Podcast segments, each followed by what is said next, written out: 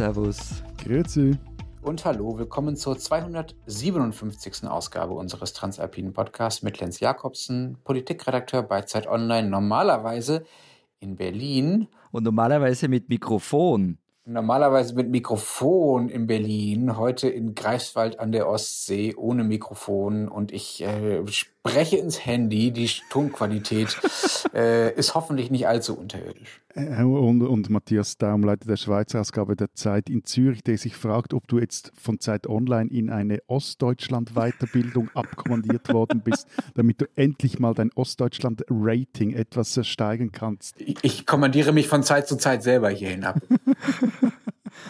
Und, und, ich bin übrigens Florian Gasser, äh, Leiter der Österreichseite der Zeit, mit Mikrofon, mit allem Drum und Dran in Wien. Unsere zwei Themen äh, diese Woche. Wir wollen reden über Klimapolitik als äh, Kulturkampf. Ähm, das hat ausgerechnet der Schweizer vorgeschlagen, aber es gibt auch in den anderen Ländern mehr als genug Gründe, um darüber zu reden. Und wir wollen reden über Drug-Checking, ein Thema, bei dem mal wieder äh, die Schweiz unseren Ländern ein wenig voraus ist, das aber auch in Deutschland jetzt kommen soll. Und wir sind erreichbar unter alpen.zeit.de und per Sprachnachricht an die Nummer, die unten in den Show Notes steht, über WhatsApp. Und noch ein Hinweis, einfach weil wir von vergangene Woche ja auch so ein bisschen vorgewarnt sind.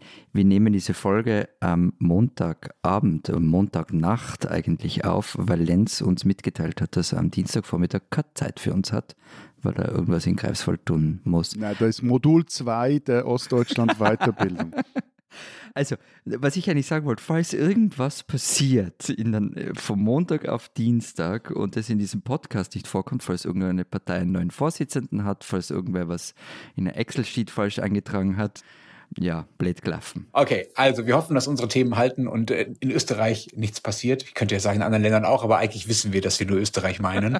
Fangen wir an. Matthias, ich weiß noch, wie du vor ein paar Wochen so halb entsetzt und halb belustigt darüber warst in einer unserer Sendungen, äh, dass hier bei uns in Deutschland so ein heftiger ideologischer Kampf darüber ausgebrochen war und immer noch ist über die Frage, ähm, ja, wann den Menschen ihre alten Öl- und Gasheizungen austauschen müssen. Etwas, was ja eigentlich nach einer technischen äh, Frage klingt oder zumindest einer, der, die nicht so wahnsinnig ideologisch sein sollte. Belustigt bin ich immer noch. Also das, äh, ich habe gerade heute jetzt bei euch die schöne Zeile gelesen auf Zeit Online und jetzt alle Fernwärme. Ich, äh, also die Unterhaltung bricht nicht ab diesbezüglich. du hast damals auch erzählt, ähm, das war ja auch Grund für deine ähm, gewohnt überhebliche Belustig Belustigung, dass in der Schweiz das natürlich alles viel besser sei und man da viel nüchterner rangehe und im Kanton ähm, Zürich seien die Heizungen, sei das sowieso schon lange geregelt und man sei da viel vernünftiger und so weiter, wie du das immer sagst.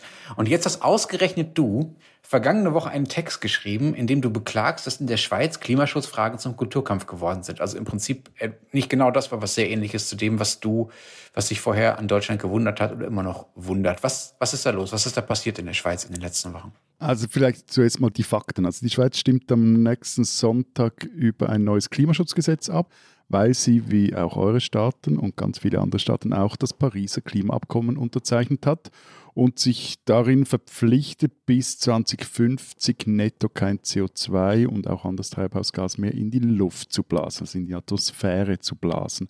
Und damit das ja auch irgendwie gelingen kann, muss sie diese völkerrechtliche Verpflichtung, die sie da eingegangen ist, in ein nationales Gesetz übersetzen. So, um dieses nationale Gesetz oder über dieses nationale Gesetz stimmen wir jetzt ab. Jetzt ist aber dieser Abstimmungskampf, äh, ja, und da, da lachst du mich auch etwas zurecht aus, bis zum gewissen Grad etwas entgleist, finde ich. Also in der Tonalität und aber auch in der Quatschigkeit der Argumente kann der es jetzt durchaus mit dieser Heizhammer-Diskussion bei euch aufnehmen. Ähm, also vielleicht jetzt noch, um deine Frage zu beantworten. Ja, ich bin einigermaßen darüber erstaunt, dass die Schweiz Deutschland im Hysteriegeschrei ums Klimathema wirklich überbieten kann und dass sogar die gute alte NZZ die Bild in der Kategorie depperte Schlagzeilen schlägt. Ich freue mich schon, wenn du gleich ins Detail gehst. Ich möchte nur noch mal von wegen Überbieten anmerken. Wir haben hier einen Landesvorsitzenden der CDU in Thüringen, äh, der von einer Wärmestasi gesprochen hat, weil der Bundeswirtschaftsminister Robert Habeck die Kommunen dazu verpflichten will, doch mal rauszufinden, wie bei ihnen in der Kommune so geheizt wird und sich zu überlegen, was man da so machen könnte, damit es ökologischer wird. Ich glaube, der gute Mann hat ein Deutschland-Abo der NZZ. Aber ja, wir kommen darauf zurück. Äh, lass uns doch mal ganz kurz bevor wir uns die Schlagzeilen an den Kopf werfen, noch einmal zu den Sachfragen zurückkommen. Wir wollen ja nicht in den Kulturkampf ausbrechen.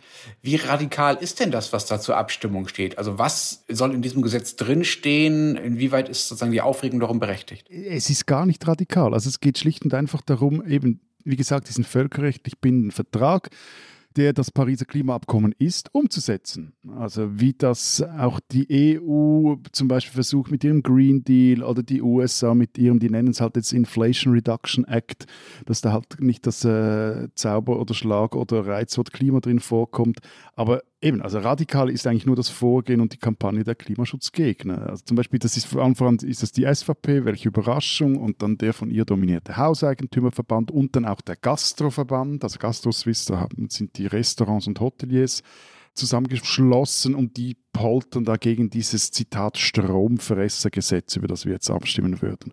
Und dann wird die Partei auch von anonymen Komitees unterstützt. Die ließen zum Beispiel Flugblätter mit, man kann es nicht anders sagen, Fake News in sämtliche Briefkästen des Landes verteilen. Da stand dann unter anderem darin, dass äh, die Zitat Energiekosten werden auf 9.600 Franken pro Kopf im Jahr steigen. Zitat Ende. Und jeden halbwegs vernünftigen Experten, den man dazu befragt, sagt, das stimmt einfach hinten und vorne nicht. Das ist mindestens eine Null zu viel hinten. Und das sind dann auch halt so lustige Dinge wie, dass der Kopf, also es ist ein anonymes Komitee, wie gesagt, der Kopf dahinter ist ein Mann, der Zeit seines Berufslebens im staatlichen Sold stand, nämlich als Abteilungsleiter im Tiefbauamt des Kantons Zürich. Also anonymes Komitee im Sinne von, man weiß nicht, wer sonst noch dahinter steht. Ja, es steht einfach irgendeine, ich glaube, eine Postfachadresse oder sonst eine Adresse, ein Ort, aber nicht ein Name und das ist äh, alles so etwas unklar. Also, ich höre dir ja zu, so als, ich, bin ja qua Wohnort äh, leider Experte für rechten Unsinn und polemische Debatten. Und du bist Härteres gewöhnt. Ja, also ich finde gerade dein Beleg dafür, dass du so brutal gegen das Gesetz gepoltert wird. Du bist nicht die Benchmark ja. für einen zivilisierten politischen Diskurs. Pfui. nicht du persönlich, Österreich, nicht du, Entschuldigung. Über die SVP, also eure Rechtspopulisten im Grunde, die nennen das Ding ein Stromfressergesetz. Also ich finde das weder, man, das ist jetzt nicht so richtig schmissig und das passt da nicht, was auch nicht es passt in keine Rede rein, man kann nichts wirklich drauf reimen. Bei euch kann man reimen, ja? Ja, bei uns wird immer gereimt bei solchen Sachen, ja klar. Ist es so überraschend, dass diese SVP gegen dieses Gesetz ist? Ich meine, es ist so, ja, No, na. Nein, überhaupt nicht. Aber ich war ja vorher auch noch nicht ganz fertig. Also, also natürlich okay. Äh, auch, die, auch die, Weltwoche ist gegen dieses Gesetz Überraschung und die hat jetzt plötzlich den Landschaftsschutz für sich entdeckt. Also plötzlich macht sie sich Sorgen, äh, wie die Schweiz denn morgen und übermorgen aussehen können. Beweint da die Windräder, Verspargelung der Landschaft und die Solaranlagen. Siehst das ist aber schon besser. Also Windräder, Verspargelung, das finde ich schon irgendwie, das hat mehr Pep. Das habe ich erfunden, das haben also, nicht wir erfunden. Nein, nein, ja? Entschuldigung. Und auch die Solar Anlagentapezierung der Schweizer Alpen kommt von mir. Aber reimt sich aber auch nicht, ne? Also musst du noch ein bisschen dran arbeiten. Nein, und das ist halt einfach alles hochgradig verlogen. Nein. Nee, aber klingt gut. Und das ist einfach hochgradig verlogen und äh, weil gleichzeitig sind sie dann dafür, die Autobahn zwischen Zürich und Bern auf sechs Spuren au auszubauen. Und äh, eben, und wie gesagt vorhin, apropos NZZ-Abo, auch die stimmt in dieses SVP-Krakele ein und hyperventiliert dann von einer, Zitat, Degrowth-Diktatur und einer Machtübernahme. Und jetzt kommt es, wieso ich das Gefühl habe, dass der Typ, den du vorhin erwähnt hast, Lenz, in Deutschland, aber der NZZ hat äh, hyperventiliert über Machtübernahme der, Zitat, Klimakommunisten. Was, das haben Sie, das hat die NZZ wirklich geschrieben? Ja, ja Die Machtübernahme der Klimakommunisten. Genau.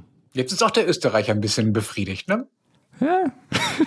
und, und, das Lustige war, das, also lustige, das, das Firmenlogo der NZZ prangte dann eine Zeitung relativ prominent auf der Webseite des äh, gegnerischen Komitees. Wieso prangt der? Wieso Vergangenheit? Ja, weil zwar die Redaktion offiziell die Nein-Parole zum Klimaschutzgesetz ausgegeben hat. Für ihre Leserinnen und Leser, also wir empfehlen. Ja, ja, aber da gibt es dann jeweils so samstags einen Parolenspiegel, der nennt okay. sich so, und da kannst dann, steht dann irgendwie, diese, diese Partei sind dafür, die sind dagegen und was da die NZZ empfiehlt. Sind die, übrigens mhm. sind sie auch gegen ein neues Schulhaus im, in der Stadt Zürich. Also mhm. die SVP war dort sogar dafür. Das ging im Parlament null Gegenstimmen durch, aber genau.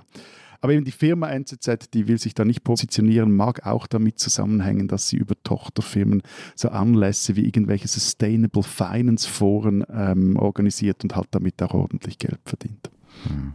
Florian, du hast ja schon äh, angedeutet, dass äh, du da auch äh, Hartes gewohnt bist als Österreich, aus Österreich, wie bei den meisten Themen. Wie sehr kommt dir das, was da in der Schweiz rhetorisch, kulturkampfmäßig passiert, an das heran, was bei euch in Österreich so los ist bei dem Thema? Ja, also ich, mein, ich, ich bin ja grundsätzlich immer der Meinung, bei dem, ich habe das ein bisschen nachgelesen, was so diskutiert wird. Matthias erzählt uns ja zu Recht die, die Highlights, aber es gibt schon, finde ich, für uns, also für österreichische Verhältnisse sehr wirklich inhaltliche Debatten drüber. Also ganz ehrlich, würde bei uns so über Gesetze diskutiert werden wie in der Schweiz in dem Fall, dann wäre ich fast froh, weil halt, wenn bei uns über Klimafragen diskutiert wird, das, das ist der Ton schon rau. Also nur ein Beispiel. Der österreichische Bundeskanzler, apropos österreichischer Bundeskanzler, der macht sich ja ein bisschen ähm, Rat derzeit. Wisst ihr eigentlich nur, wie der heißt? Kreisky? Äh, Moment mal, dieser Hund von Strache, der vielleicht? Nein, also der, der österreichische Bundeskanzler ist nämlich wirklich schon lange nicht mehr vorkommen in dem Podcast, bin ich drauf gekommen. Ah, das ist auch Sledgehammer. Genau. Ah, nein, das ist Peter Gabriel. Ja, Karl Nehammer, ÖVP-Bundeskanzler. Und der hat im März eine große Rede gehalten und darin zu einer mäßigenden Rhetorik aufgerufen. Es ging in Richtung der Klimaaktivisten, weil, Zitat, für die Untergangsapokalypse gibt es keinen wissenschaftlichen Beweis. Das hat er gesagt. Einfach eine Frage, gibt es eine Nicht-Untergangsapokalypse? Äh, du, es geht mir jetzt schon zu sehr in Details. Aber Und warum reimt sich das nicht, Florian? Du hast uns aber mehr versprochen. Was nicht von den Freiheitlichen ist. Der, der reimt, ist ja Herbert Kickel bei den Freiheitlichen. Aber Ah. um das von Matthias zu beantworten, es war ja irgendwie niemandem so, so ganz klar, was er damit gemeint hat. Er ist, er ist dann später irgendwie zurückgerudert, weil es natürlich massiv, massive Kritik an dem Satz gegeben hat. Er hat, er hat sich dann auch mit Klimaaktivistinnen und NGOs getroffen und hat denen geschrieben, und in, in dem Schrieb stand wohl auch drinnen, hat die Kronenzeitung berichtet, ich nehme Ihre Sorgen ernst, der Klimawandel ist eine Bedrohung, keine Erfindung. Dieser Satz, ich nehme Ihre Sorgen ernst, das Ja. ist wirklich, dafür gehört er. So, es geht nur weiter. Und dann ein paar Zeilen weiter stand da dann auch, wer aber glaubt, dass wir dem Klimawandel ausschließlich durch Verzicht und Apokalypse-Szenarien begegnen können oder dass man sich auf die Straße klebt, der hat ebenso nichts verstanden. Also das ist so das Niveau, auf dem wir uns da bewegen. Also das ist der Regierungschef Österreichs, der sowas sagt. Er war übrigens auch gegen das Aus für den Verbrennermotor auf EU-Ebene, weil Österreich wegen seiner großen Zuliefererindustrie Autoland sei. Und ich meine, über die Freiheitlichen, ganz ehrlich, brauche ich jetzt, es ist wie bei der SVP halt äh, das, das haben wir schon oft gehabt. Eine Sache nur, was jetzt wieder, ich glaube, das, das habe ich noch nie erzählt.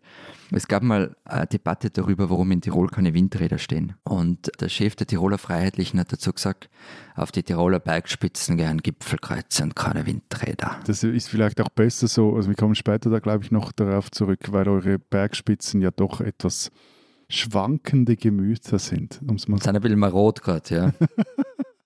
Ich würde gerne einen kleinen Widerhaken noch setzen, Florian. Ich finde das mit dieser, mit diesen Apokalypse-Szenarien, von denen Nehammer da spricht und dass das nicht hilft und so weiter.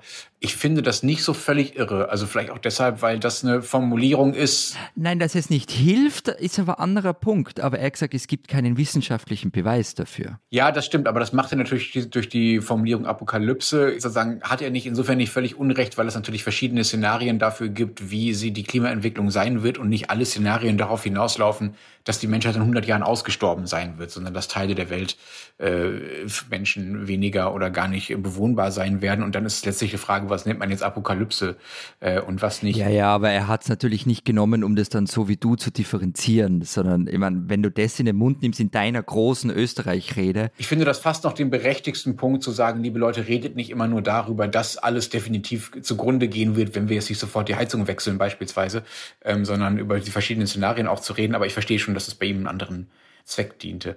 Ich finde aber, also, ich meine, das traue ich, wage ich mich schon so weit raus. Ich bin ja fast ein bisschen erleichtert, dass ihr mich bisher noch gar nicht nach Erding gefragt habt. das ist der Unterschied zwischen uns zwar. Ich versuche solche Dinge immer vor euch zu verheimlichen und wenn, wenn irgendwann mal was bei euch passiert, dann willst du es unbedingt loswerden.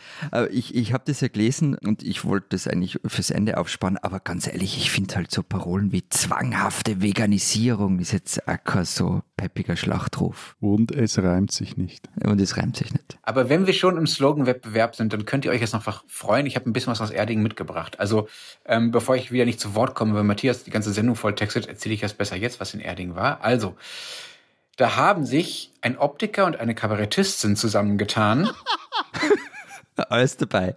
Warum lacht ihr denn jetzt schon? Was habt ihr gegen Optiker? Das Nix, aber die Kombination. Das, das, das, beginnt wie so ein Witz, irgendwie so ein Priester, ein, ein, ein, ein Rabbi und ein weiß nicht. Treffen sich ein Optiker, eine Kabarettistin und Markus Söder am Tresen. Also treffen sich ein Optiker, eine Kabarettistin und Markus Söder auf einer Demo unter dem Motto Stopp die Heizungsideologie. Das ist das, was am Samstag in Erding passiert ist. Ähm, also die Kabarettistin und der äh, Optiker haben eingeladen und äh, es ging äh, gegen die Grünen und gegen die Heizungspläne, aber halt auch irgendwie ja allgemein äh, gegen die da oben. Äh, diese Kabarettistin hatte ein äh, Video aufgenommen, in dem sie sich über alles aufgeregt hatte und so ist sie quasi mehr oder weniger in diese Rolle gerutscht. Soweit so normal, würde ich sagen, mittlerweile zumindest nur, dass eben der bayerische Ministerpräsident Markus Söder ebenso wie sein Stellvertreter Hubert Aiwanger von den Freien Wählern und dazu auch nicht so ganz unwichtige Menschen wie zum Beispiel der Präsident des Bayerischen Bauernverbandes fanden, das sei die Bühne, auf die sie sich selbst stellen sollten. Also die Stopp die Heizungsideologie-Demo. So, und so passiert es dann, dass Söder und Aiwanger, da auf so einer Bühne standen, vor der so aussagekräftige Plakate hochgehalten wurden. Und jetzt kommen die Slogans, für die sich diese Sendung lohnt. Raus aus der WHO, also Weltgesundheitsorganisation, Amigo Home. Moment, Moment, Moment. Amigo Home, haben Sie das auf dem Dachboden Ihrer 68er Eltern gefunden, das transparent? Oder? Das kommt mit jeder neuen Generation neu nach. Da musst, da musst du gar keine Sorge haben. Das wird, das wird den Deutschen noch ein bisschen erhalten bleiben, hm. diese Art von Anti-Amerikanismus. Ähm, dann wird der Bürger unbequem, ist er plötzlich rechtsextrem. Reim, siehst? Ja, ja, vielleicht, vielleicht österreichische Gäste gehabt äh, in Erding. Früher hatten wir Ehre und Stolz, heute haben wir Habeck und Scholz. Alter Schwede. Aber reimt sich schon wieder? Ja, aber das ist schon puh. Ja, ich bin noch nicht fertig. Dein Geschlecht kannst du wählen, aber deine Heizung nicht. Der grüne Wahnsinnsfluch und jetzt kommt der Hammerreim, Deutschlands Leichentuch. Und letzter Satz, letztes, letztes Beispiel, die grüne Partei muss sterben, damit wir nicht verderben. Alter Schwede, also, ja immerhin etwas Punk-Anleihen hat es noch drin. Ja, aber es ist ja nicht mehr, also lustig ist jetzt so hinten raus nicht mehr. Also, und, und Söder ist auf der Bühne gestanden, hat sich gedacht, ah, meine Freund, super. Nee, eben nicht also er hatte da kein besonders gutes Standing. Man muss natürlich auch fairerweise sagen, dass das einzelne Plakate waren. Also wir wissen nicht und können nicht wissen, wie viele Prozent der 10.000 äh, Menschen sollen angeblich da gewesen sein, 10.000 Menschen, die da waren, hinter den Aussagen, die ich da gerade zitiert habe, gestanden habe. Aber das war nun mal das, was das Bild, was da abgegeben äh, wurde und was dann vielleicht doch dafür spricht, dass äh, nicht allzu viele äh, Söder-Fans da waren, war, dass er einfach ausgepfiffen und ausgebuht wurde, als er ans Mikro trat. Ne? Also es ging so weit, dass er dann irgendwann sogar sagte, wer jetzt pfeift, gehört nicht zu uns nach Bayern. Was für einen bayerischen Ministerpräsidenten schon so, sagen wir mal, die Last Resort auf Selbstverteidigung ist, äh, die Leute einfach auszugemeinten aus dem eigenen Bundesland. Also das war alles schon ganz schön übel und ein Musterbeispiel dafür, was passieren kann, wenn man versucht, sich an die Spitze des Volkszorns zu stellen, aber halt gleichzeitig Regierungsmitglied ist und damit auch Betroffener des Volkszorns. Das hat für Söder überhaupt nicht äh, geklappt. Und Aiwanger hingegen, sein Stellvertreter, hat sich da offenbar ganz zu Hause gefühlt, wurde auch nicht ausgebuht, wurde eher bejubelt und der sagte dann auch dann so schöne Dinge, die Söder nicht sagte, muss man fairerweise auch sagen. Zitat, jetzt ist der Punkt erreicht, wo endlich die schweigende große Mehrheit dieses Landes sich die Demokratie wieder zurückholen muss. Und wir reden hier nicht von der AfD, ne? wir reden von den Freien Wählern und von dem stellvertretenden bayerischen Ministerpräsidenten. Und die CDU macht da bei so einem Ton mit. Ja, also genau dieser Ton noch nicht, aber es ist tatsächlich aus meiner Sicht unklar, wie weit sie in diesem Ton geht. Ich habe ja schon von dem thüringischen CDU-Landesvorsitzenden erzählt, der mit seiner äh, Wärmestasi äh, ankam und auch Söder mhm. hat in den letzten Wochen und Monaten schon einige Sachen gesagt, von denen ich sie nicht gedacht hätte, dass sie äh, bei der Union äh, möglich wären. Aber ich wüsste auch gern, ähm, wie weit Söder da diesmal geht. Er hat das schon mal versucht, mehr Populismus zu wagen, gewissermaßen. Das war so 2017, 2018 nach ähm, der 2015er äh, flüchtlingspolitischen, ja, nach den Großereignissen von damals. Da hat er dann beispielsweise von Asyltourismus gesprochen und ist einfach migrationspolitisch sehr nah an die AfD rangesurft. Und dann ist er aber wieder abgedreht, weil er, und das erzählt er auch selber immer ganz gerne, und unser Kollege Robert Pausch hat das auch äh, in einer Analyse zu Erdingen zu Erding nochmal aufgeschrieben, ähm, weil er dann irgendwann gesehen hat, dass Nonnen aus einem bayerischen Kloster in der zweiten Reihe standen, als gegen seine, also gegen Söders Rhetorik äh, mal wieder demonstriert wurde. Und da hat er dann doch gemerkt, okay, wenn ich irgendwie noch eine konservative bürgerliche, normale Partei sein will oder ähm, Politik machen will auf diese Art, da muss ich vielleicht doch mal äh, wieder umdrehen. Da hat er dann gemerkt, dass er rechts mehr, äh, mehr äh, weniger dazu gewinnt, als er in der Mitte verliert. Und ehrlich gesagt, ich weiß nicht, wie es diesmal ausgeht. Würde ich mir nicht zutrauen, aber ich bin mir sicher, dass wir in den nächsten Wochen. Und das Frustrierende für mich ist jetzt, dass ich eigentlich mal sagen wollte, wie durchgeknappt bei uns alles ist. Und am Schluss stehe ich wieder, wieder die Stimme der Vernunft hier da. Dankeschön für nichts. Nö, Matthias, na, na, na. Aber wenn ihr schon die Stimmen der Vernunft seid, oder du, Matthias, ähm, wie erklärt ihr euch denn diesen Kulturkampfton? Also vielleicht gehen wir mal vom Berichten ins Analysieren über. Woher soll er das wissen? Er ist ja der Vernünftige. Ja, aber auch er ist ja offenbar verwundert über SVP und so weiter. Ne? Na, aber das ist doch gerade in diesen Klimafragen, in dieser Klimapolitik und die Diskussion, die da geführt wird, das ist ja halt auch eine total harte Identitätsdebatte. Also nimm, nimm Österreich jetzt her. Also wir haben ja schon öfter oder eigentlich viel zu oft über den Gegensatz zwischen Wien und dem Rest des Landes geredet. Und das passt da aber auch rein. Also die Wiener wollen uns vorschreiben, wie wir am Land zu leben haben. Und die Kreanen, die werden dann zum Feindbild und alles ist schlecht, was von denen kommt. Wir lassen uns nicht vorschreiben, wie wir zu leben haben.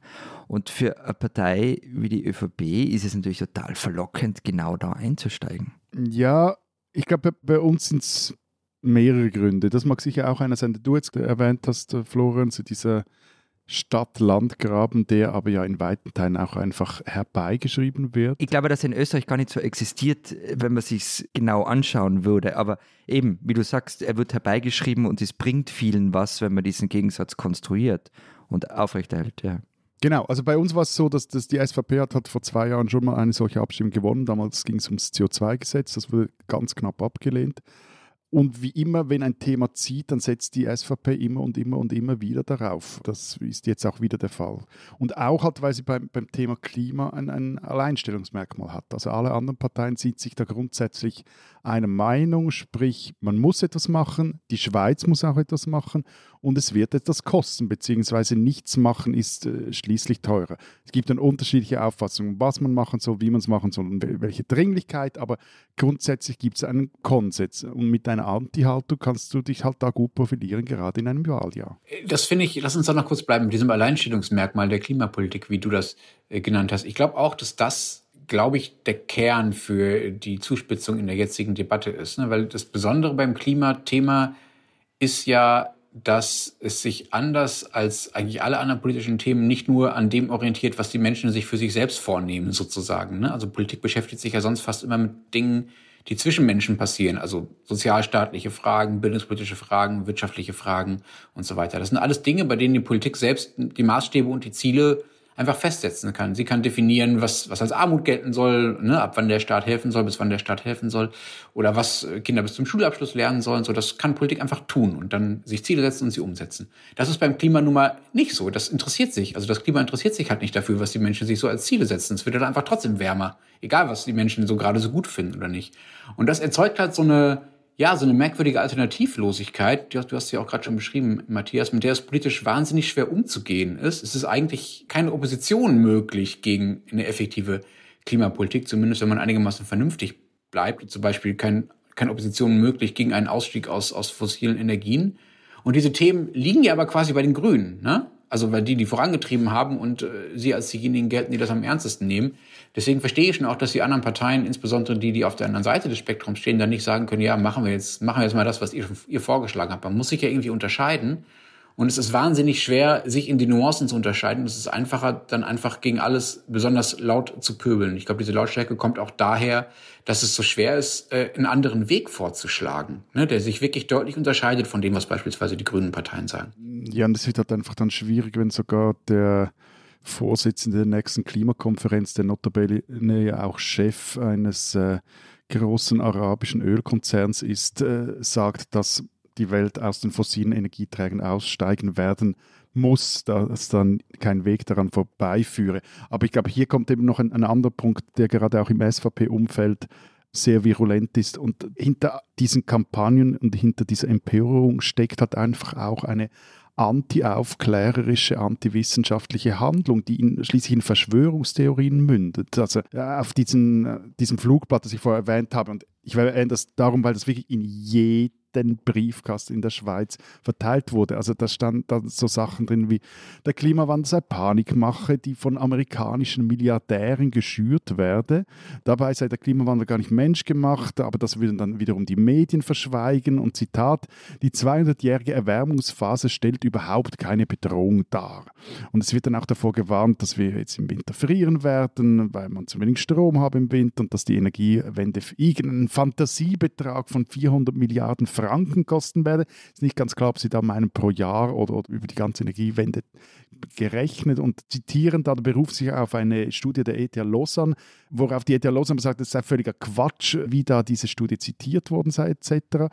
Und wenn sich dann Wissenschaftler wie Thomas Stocker, also kann man sagen, eine, eine besonnene Koryphäe der Klimaforschung, die wirklich, also der steht nicht im Verdacht, an äh, irgendwelche Selbstinszenierer und äh, allzu viel Aktivismus an den Tag zu legen. Also wenn der auch sagt, das seien einfach Falschaussagen und dann von einer Hetzkampagne gegen die Wissenschaft spricht, dann schreiben dann die SVP-Rowdy-Senioren, eben die da hinter dem Flugblatt stehen, Zitat, nein, wir sind keine Hetzer, sondern Ketzer die sie leider noch nicht verbrennen lassen dürfen. Alter Schwede, okay. Ich habe mit, mit einer Sache ein bisschen ein Problem, Matthias, was du gesagt hast, nämlich diese, ähm, eben diese anti-aufklärerische Haltung, die du äh, ihnen attestierst. Ich finde es deshalb nicht passend, weil man damit äh, dieser Position eigentlich ein theoretisches Fundament zuspricht. Und ich glaube, dass es das nicht gibt. Also da sitzt ja niemand in der Partei und, und denkt sich, hey, unser, unser Programm, das ist anti-aufklärerisch, das muss man sich überlegen, was ist, was ist anti-aufklärerisch, wie können wir da vorgehen. Da geht es einfach darum, Wählerpotenzial zu maximieren. Und eher das, was du vorher gesagt hast, äh, die USP zu finden. Was ist die USP? Wir sind gegen diese Klimapolitik und wir sind das Einzige dagegen. Und wenn man glaubt, dass man mit diesen Positionen Punkte machen können, wird gemacht. Und wenn das ansprechbare Klientel für Windräder wäre, dann wären der SVB und der FPÖ natürlich für Windräder und für die Energiewende und was weiß ich was alles. Sie sind aber dagegen, weil es bei bestimmten Menschen offenbar gut ankommt, von denen sie sich eine Stimme erhoffen. Und auch, weil man den Menschen signalisieren kann, es ist alles Humbug, was sie euch erzählen, das mit dem Klimawandel stimmt nicht. Ihr müsst genau gar nichts an eurem Leben ändern, wählt uns und alles bleibt gleich aber theoretischen Unterbau dazu gibt es keinen. Ich bin mir da ehrlich gesagt nicht mehr so sicher. Also klar, die gemeinen Parteioffiziere der SVP oder der FPÖ, die sind auf Wählermaximierung aus. Das ist ihr Job. Ja, ja, aber, aber zumindest bei der SVP gibt es doch den einen oder anderen Kopf, der da vielleicht auch etwas, na, doch auch etwas weiterdenkt. Ich würde jetzt nicht mal gerade sagen strategisch, aber sicher taktisch und äh, was dann um mehr geht. Also äh, gerade so Rechtsaußenmagazine wie die Weltwoche oder eine NZZ, die besonders im Inlandteil immer mehr ihren liberalen Kompass, auf den sie so stolz ist, verliert. Also die bereiten so mit diesen Klimakommunisten-Artikeln schon den Boden für eine breite Wissenschafts- und Expertenfeindlichkeit und dann nicht nur, wenn es ums Klima geht, sondern auch wenn es um andere politische Themen geht. Aber auch für diese Blätter gilt, dass sie sich halt irgendwie die Lücken im Lesermarkt suchen, im Medienmarkt. Und wenn sonst keiner Humbug macht und den Markt bedient, dann macht es halt Ah, die NZZ und die Weltwoche oder andere. Ja gut, aber da, eben, dann, dann mischt sich dann ökonomisches Kalkül und ideologische Komplettverwirrtheit, beziehungsweise, also auf dem anti-aufklärerischen Boden kannst du halt den Leuten auch auf gut Deutsch jeden Scheiß verkaufen, sei es jetzt in einer Zeitung oder politischen Parlament und sie nehmen es dir ab, wählen dich und oder kaufen dich so. Das ist sackgefährlich. Darf ich an der Stelle kurz was zum Thema ökonomisches Kalkül sagen? Es gab nämlich einen ganz, ganz wunderbaren Lieblings, äh, meine Lieblingswortmeldung zu dieser Geschichte in Erding stammt vom Verband der Bayerischen Energie- und Wasserwirtschaft. Äh, das berichtet der Bayerische Rundfunk, äh, die machen sich nämlich ziemlich große Sorgen. Die ganze Branche sei jetzt völlig verunsichert wegen diesem Zeug, was Söder und Aiwanger da sagen. Ich zitiere mal den Geschäftsführer, einen Mann namens Detlef Fischer, der sagt, Zitat, wir wollen ja fünf Jahre schneller klimaneutral werden als der Bund. Also meine Erklärung, das steht im, äh, das hat Bayern sich vorgenommen. Ähm, und da genügt es einfach nicht, ganz platt und populistisch alles kaputt zu machen, wofür wir uns auch einsetzen. Es demotiviert unseren Wirtschaftszweig, diese Aussagen. Es führt dazu, dass man nicht weiß, woran man ist. Und weißer heißt es dann, es müsste nun klargestellt werden, ob dieses Klimaschutzgesetz, was die bayerische Landesregierung selber beschlossen hat, ja, also Söder und Aiwanger, die auf dieser Bühne standen und gegen diese Maßnahmen gepöbelt haben, ähm, ob dieses Klimaschutzgesetz, in dem Bayern sich diese ganzen Sachen vorgenommen hat, ob das überhaupt noch gelte oder ob die, die Regierung das gar nicht mehr umsetzen wolle. Also da sieht man, sieht man sehr gut, wie das, was Söder und Aiwanger da tun, eigentlich mit der mit der Praxis von Klimapolitik eigentlich wenig zu tun haben. Und zwar völlig jenseits von Ideologie und Parteipolitik. Ich meine, das ist der Verband der bayerischen Energie- und Wasserwirtschaft. Das ist jetzt nicht gerade äh, der Hort äh, der grünen Ideologie. Ne? Ist das jetzt so ein, so ein Themenbruch? was passiert jetzt? Es erinnert mich an, unsere, an die Vorbereitung dieser Sendung, als uns Florian irgendwie gehauen oder gestochen Arnold Schwarzenegger und irgendwie reinjubeln wollte. Und, Kommt noch. Ja, ja. Aber bevor du wieso auch immer über Richard Nixon sprichst, nur noch mal etwas zu diesem Klimaschutzgesetz und vielleicht auch äh, kurz etwas zum Inhalt. Und über den Inhalt kann man durchaus diskutieren. Also das Ding ist kein großer Wurf. Das ist so eine, eine mehrheitstauglich gemachte Version einer Initiative, die sich Gletscherinitiative nennt und die ungleich konsequenter eigentlich war. Diese forderte zum Beispiel, und auch zu Recht, Verbot von fossilen Energien bis 2050.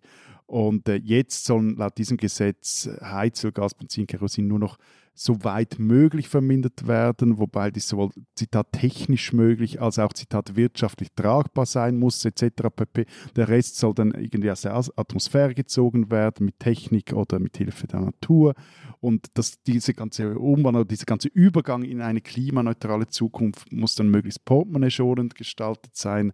Also es werden zum Beispiel keine neuen Abgaben erhoben, sondern es fließen einfach mehr Subventionsmilliarden. Also zum Beispiel an die Hausbesitzer, die kriegen dann irgendwie jährlich 200 Millionen Franken zusätzlich, um ihre Öl, Gas und stromfressenden Elektroheizungen durch Achtung, Wärmepumpen. Oh, viel Spaß mit der Wärmepumpendebatte. Aber jetzt darfst du über Nixon sprechen. Bitte, Richard Nixon. Ich bin echt gespannt. Also, Richard Nixon, danke. Also, ich erkläre es euch. Richard Nixon war ja, also US-Präsident, das wissen sowieso alle wahrscheinlich, aber er war ja, ein, sagen wir mal, ein sehr konservativer Hardliner, der auch außenpolitisch, naja, nicht gerade dafür bekannt war, viele Kompromisse zu machen, schon gar nicht mit den äh, sogenannten Systemgegnern, also den Kommunisten in dem Fall.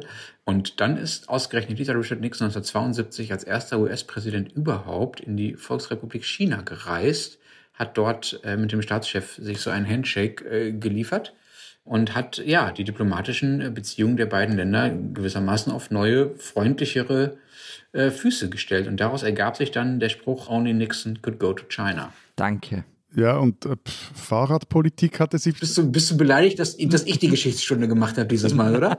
ja, du bist in Greifswald in deiner Weiterbildung. Wir verstehen, dass du so etwas, die, die tiefen Dinge uns äh, mitgeben willst. Aber nochmals. Äh, Warum hast du das erzählt? Erzähl, los, raus.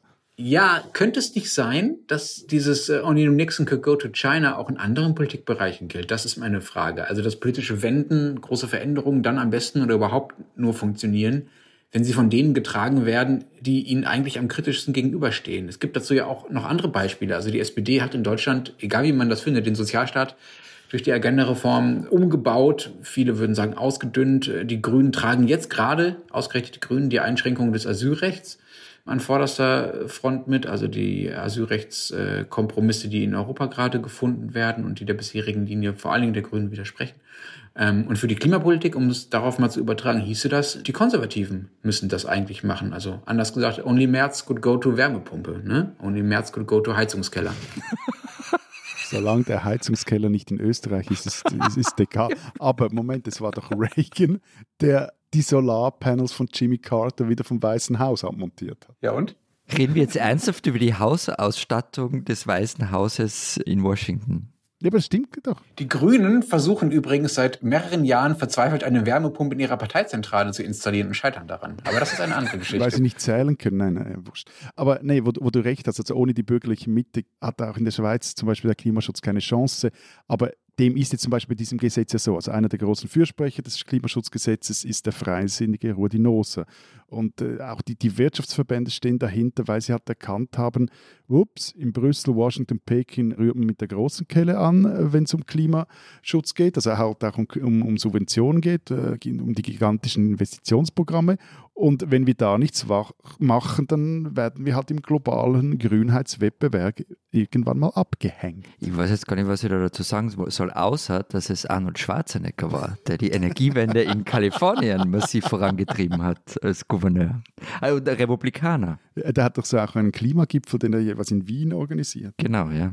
Ich wollte aber in meiner Frage eigentlich auch weniger äh, auf dich zählen, Matthias, auch wenn du natürlich dich sofort wieder zur Antwort bemüßigt gefühlt hast. Ich meinte eigentlich mehr Florian. Also ihr habt ja eine ÖVP-geführte Regierung. Ich weiß, sowas habt ihr in der Schweiz nicht, ne? geführte Regierung und sowas. Aber Florian, was meinst du denn? Ist an der These was dran? Also profitiert Österreich davon, dass ihr eine konservative äh, Partei an der Regierung habt, die irgendwie klimapolitisch, sagen wir mal, konstruktiv sein muss? Ich, ich meine, ich, ich glaube ehrlich gesagt, dass irgendwo ist ein Kompass verrutscht. Das hat der Matthias schon vorher gesagt. Also weil, weil Umweltschutz zum Beispiel war ja für Parteien, die sich auf das Christentum berufen, das tun ja konservative Parteien, das war für die immer schon ein wichtiges Thema. Also Bewahrung der Schöpfung nennt sich das dann.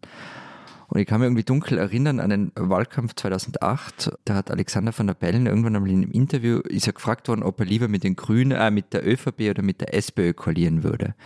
Und er hat dann gesagt, naja, es ist so mit der, schwierig, weil mit der SPÖ, da geht in Bildungsfragen einiges weiter, mit der ÖVP sei es aber einfacher in, in den Umweltfragen. Mhm. Also das heißt, die Konservative und Umweltfragen, das ist ja nichts, was sich unbedingt immer ausschließt, ganz im Gegenteil. Ja, absolut nicht. Ne? Und was bei uns stimmt, die Grünen haben in dem Koalitionsvertrag sicher in vielen Dingen federn lassen und dafür bei Klimapolitik viel rein verhandelt. Übrigens, Klammer auf, wenn man Werner Kogler dann drauf anspricht, da widerspricht er dann immer ganz, ganz heftig, aber es ist halt so. Es ist ja einiges passiert im Klimabereich. Wir sollten vielleicht irgendwann einmal eine tatsächliche Bilanz ziehen, das würde ich interessant finden. Ja, aber das war mit der ÖVP möglich. Der Preis war sehr hoch für die Grünen, aber eben es war möglich.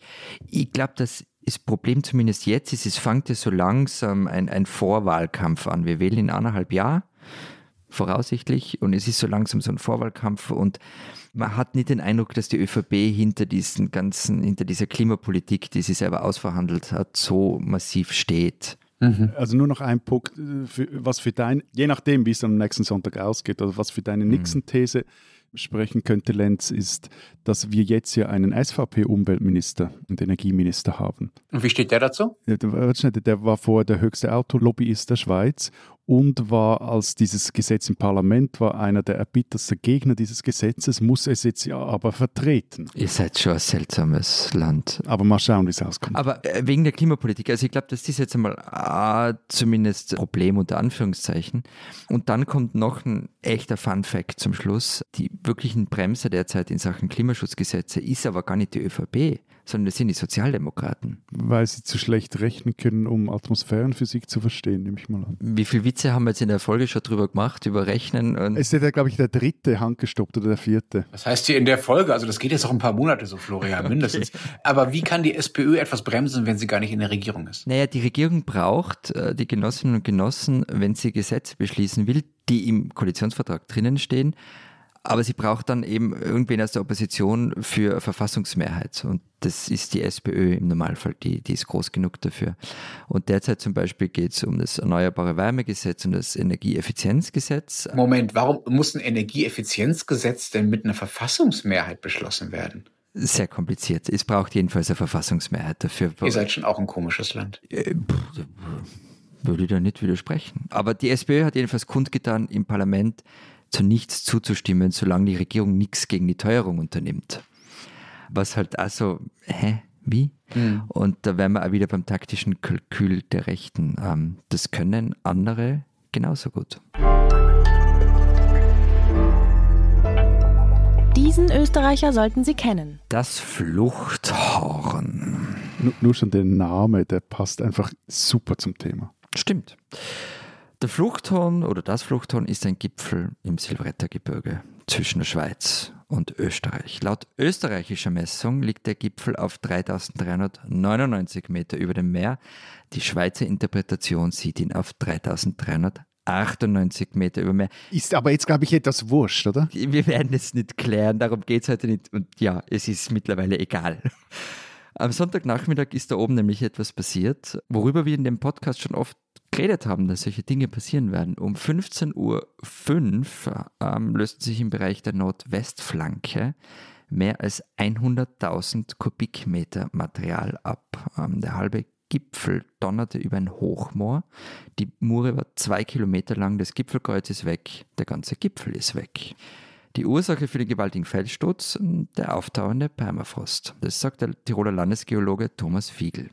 Für Bergsteiger bestehe bei gewissen Routen oberhalb von 2500 Meter Seehöhe durchaus Gefahr, sagt Fiegel. Diese würden von den Bergführern nicht mehr begangen, weil sie zu gefährlich seien. Und, Zitat, wenn sich die Prognosen bewahrheiten, wird es natürlich auch mehr werden. Das ist relativ klar. Und deswegen muss man natürlich schon im Hochgebirge mit derartigen Ereignissen auch immer wieder rechnen. Vorwarnungen dafür seien übrigens größere Fels, äh, für größere Felsbrüche seien kleine Blockstürze. Wenn man im Hochgebirge also rumpeln hört, dann sollte man sich zweimal überlegen, ob man weitergehe oder besser umdrehe. Der Eisbesteiger des Fluchthorns war übrigens der Schweizer Alpinist Johann Jakob Weilenmann aus St. Gallen im Jahr 1861. Naja, aus weiteren Gipfelstürmen am Fluchthorn wird so schnell nichts mehr. Der Gipfel ist seit Sonntag um 100 Meter niedriger als nur davor. Das Fluchthorn ist ein österreichischer Berg, den man kennen muss, auch weil er Vorbote darauf ist, was nur öfter passieren wird.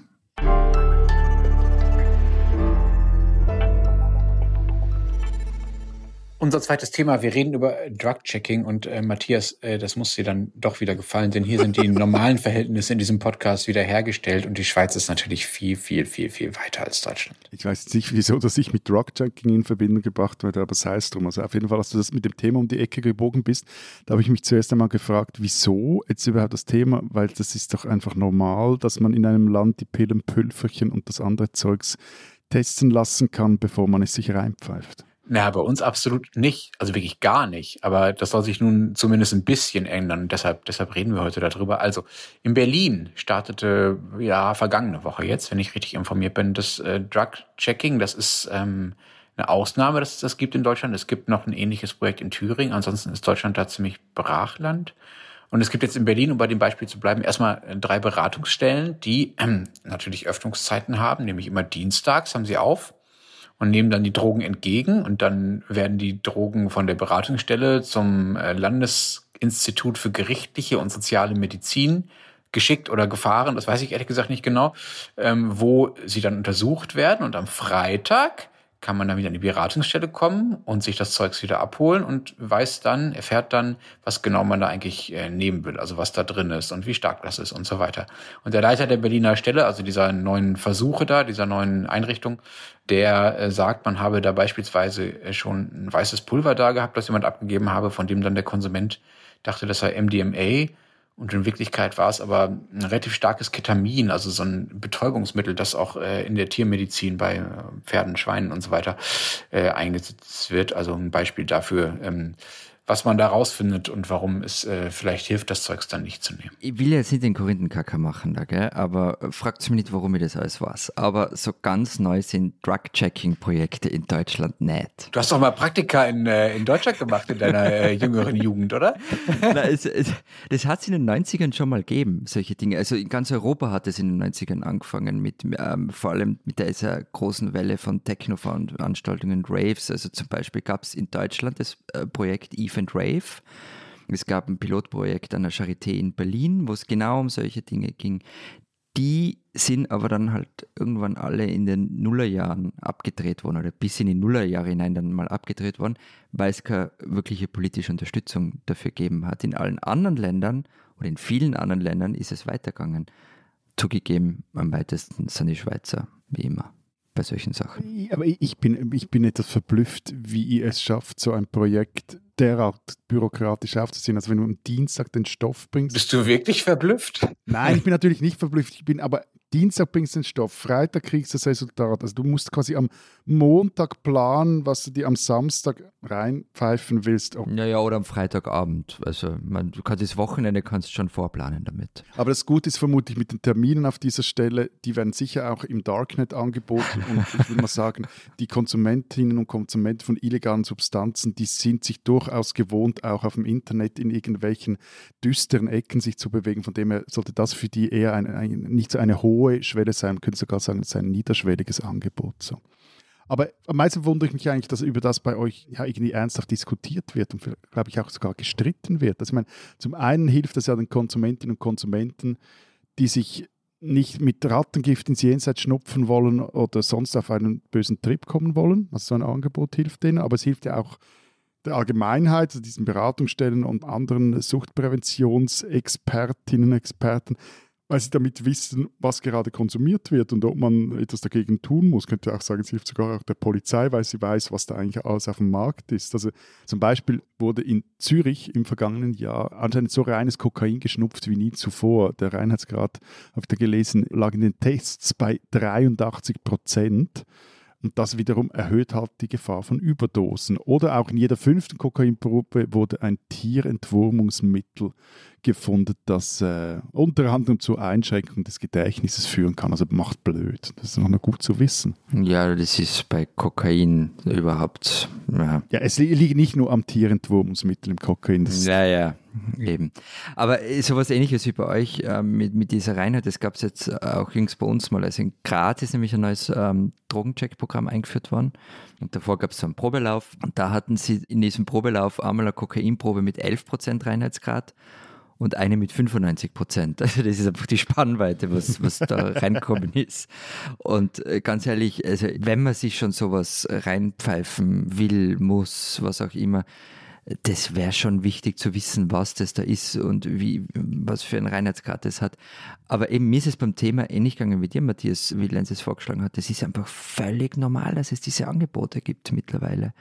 Und ich verstehe auch nicht, warum das in Deutschland irgendwie so, so umstritten ist. Also es gibt in Österreich eben seit Mitte der 90er ähm, und es gibt mehrere Vereine, Jacket in Wien, das Z6 in Innsbruck und mittlerweile eben ein Graz was. Und zum Beispiel vom Jacket in Wien kommt jedes Jahr so ein Report heraus. Es gibt den von 2021. Da steht zum Beispiel drinnen, es sind 1366 Proben abgegeben worden. Und 366 davon waren Kokain, 182 Speed, 145 Ecstasy und so weiter. Und bei 14 Prozent der Proben, also ziemlich viel, wurden aufgrund der gesundheitlich besonders bedenklichen Zusammensetzung des Pulvers, der Tablette oder des Trips eine Warnung ausgegeben werden. Und bei Ecstasy allein war es übrigens ein Viertel, also relativ viel. Bei uns wird übrigens Drug-Checking sogar vom Außendepartement als Schweizer Exportprodukt beworben. Wirklich? Mhm. Gibt eine umfangreiche Website dazu. Es ist so, also quasi unter, unter Schweizer Innovationen läuft das. Mhm. Es ist jetzt auch nicht so, dass es in Deutschland, sagen wir mal, äh, auch ein Kulturkampfthema wäre. Selbst die Union zeigt sich dafür offen, äh, Ärzteverbände sind dafür und so weiter. Die Ampelregierung, ähm, also auf Bundesebene will es äh, auch bundesweit äh, demnächst umsetzen, weil die Modellversuche, die es bisher gibt, die müssen so ein bisschen, sagen wir, juristisch basteln, damit das geht. Was es gibt, ist zum Beispiel Kritik von der Gewerkschaft der Polizei, die sagt, es könne irgendwie nicht sein, dass man die Leute, die da in der Nähe dieser Beratungsstellen ähm, mit Drogen dealen, dass man das nicht verfolge. Also die sagen halt, die, sozusagen die Dealer werden sich dann um diese Beratungsstellen sammeln, um quasi den Leuten das Zeug zu verkaufen, damit die die Wege nicht so weit haben. So keine Ahnung, ob das stimmt, aber das ist quasi die die Art von äh, von Kritik, die es gibt. Und das ist natürlich, also es gibt so also es gibt natürlich die Abmachung, dass die Leute, die da hingehen, nicht strafverfolgt werden für das, was sie da abgeben, ne, weil sie ja Drogen besitzen dann auf eine Art. Und das äh, gefällt Teilen der Polizei äh, absolut äh, gar nicht. Was noch eine Kritik ist, ist, dass äh, die Befürchtung ist, dass die Leute einfach mehr Drogen nehmen weil sie ja jetzt sicherer sein können, dass da zum Beispiel kein Rattengift drin ist und dass man ihnen dadurch das Drogennehmen gewissermaßen erleichtert. Weiß man denn bei euch, wie sehr äh, diese Beratungsstellen, diese Drug-Checking-Institutionen das normalisieren und ob das irgendwas am Konsumverhalten ändert? Also ich habe, daher habe ich auch mein Wissen von vorhin, ihre Diplomarbeit zu dem Thema gefunden. Drug-Checking, Maßnahme einer präventiven Drogenarbeit, die ist von der Uni Graz.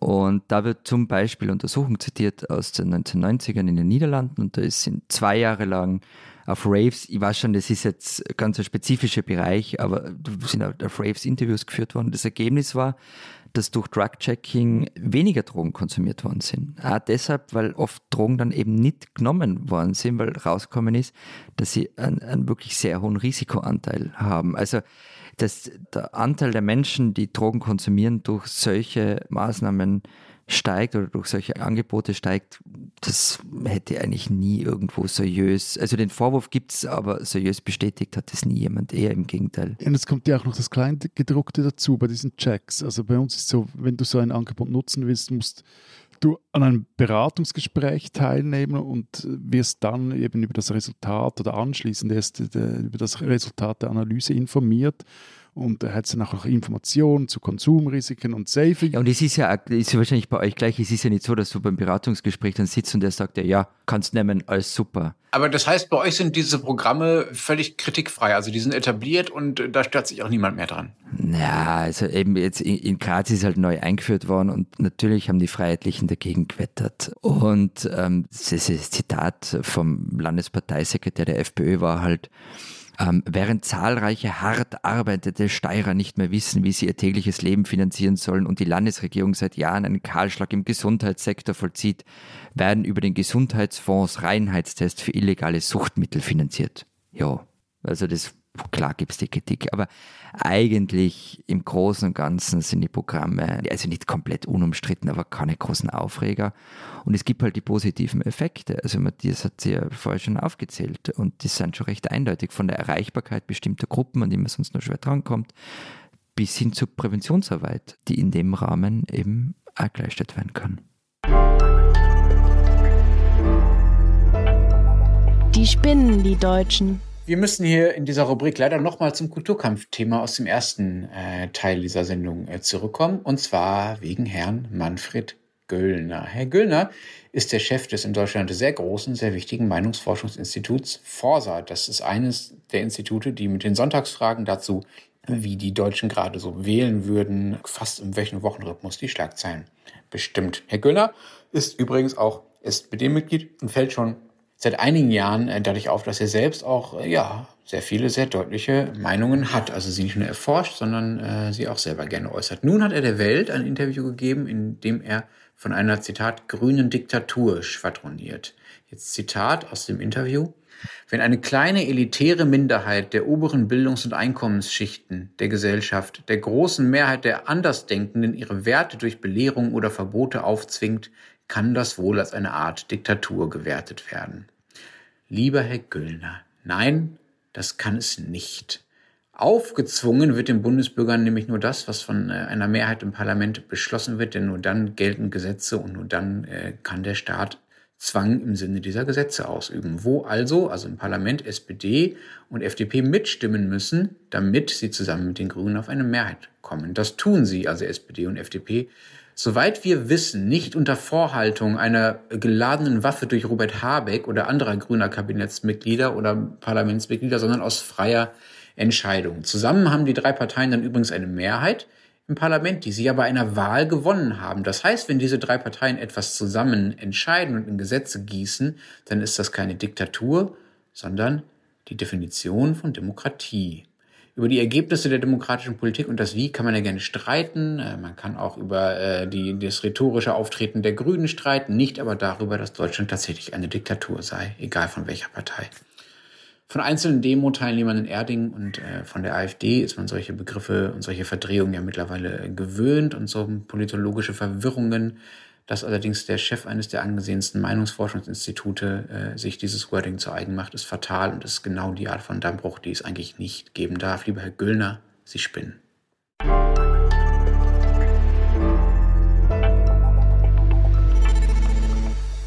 Das war es diese Woche bei unserem Transalpinen Podcast von der Ostsee und den Alpen. Wir hören uns nächste Woche wieder. Erzählt uns doch noch, was in der Zeit Schweiz, Zeit Österreich so steht.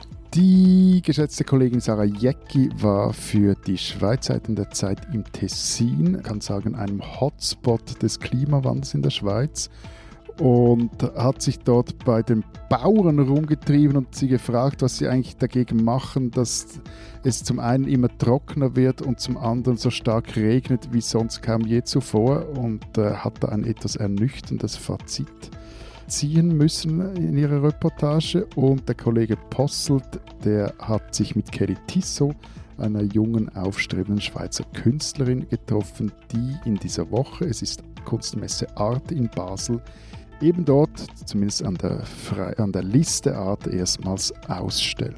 Bei uns gibt es ein Stück über den österreichischen Klimarat. Der 100 Bürger und Bürgerinnen haben sich sechs Wochenenden lang getroffen vor einem Jahr und haben Vorschläge ausgearbeitet für eine Klimapolitik und was man da so machen könnte. Die Regierung hat es, naja, sagen wir mal, zur Kenntnis genommen, was da so ausgearbeitet worden ist. Mehr ist nicht passiert. Unser Autor Johannes Kress hat einen der Teilnehmer getroffen, der das gar nicht so schlimm findet, der aber sein eigenes Leben äh, ziemlich auf den Kopf gestellt hat. Und dann haben wir noch ein Interview mit Anna Kiesenhofer. Vielleicht erinnert ihr euch an sie, das war die Amateurin, die bei den Olympischen Spielen in Tokio ziemlich sensationelle Goldmedaille gewonnen hat. Radrennfahren, oder? Ja, genau. Die ist mittlerweile Profi und Christian Bartler hat mit ihr gesprochen, wie das jetzt so ist als Profisportlerin. Und wer wissen will, was ich eigentlich diese Woche in Greifswald getrieben hat, kann, habe, kann natürlich äh, Zeit Online lesen oder für alles andere den Rest äh, der gedruckten deutschen Zeit. Das heißt, es gibt so ein großes Ostdeutschland-Quiz jetzt auf Zeit Online, wo man sich mit dir messen kann. Genau, also wo du, wo du alles, was du gelernt hast, jetzt da dann ausbreiten kannst. Spottet ihr nur, spottet ihr nur. Ihr seid doch nur neidisch, dass wir überhaupt ein Meer haben. Das ist wahr. Ja. Also, wir hören uns nächste Woche wieder, dann hoffentlich mit besserer Sprachqualität. Bis dahin sagen wir Vielen Dank. Adieu. Und tschüss.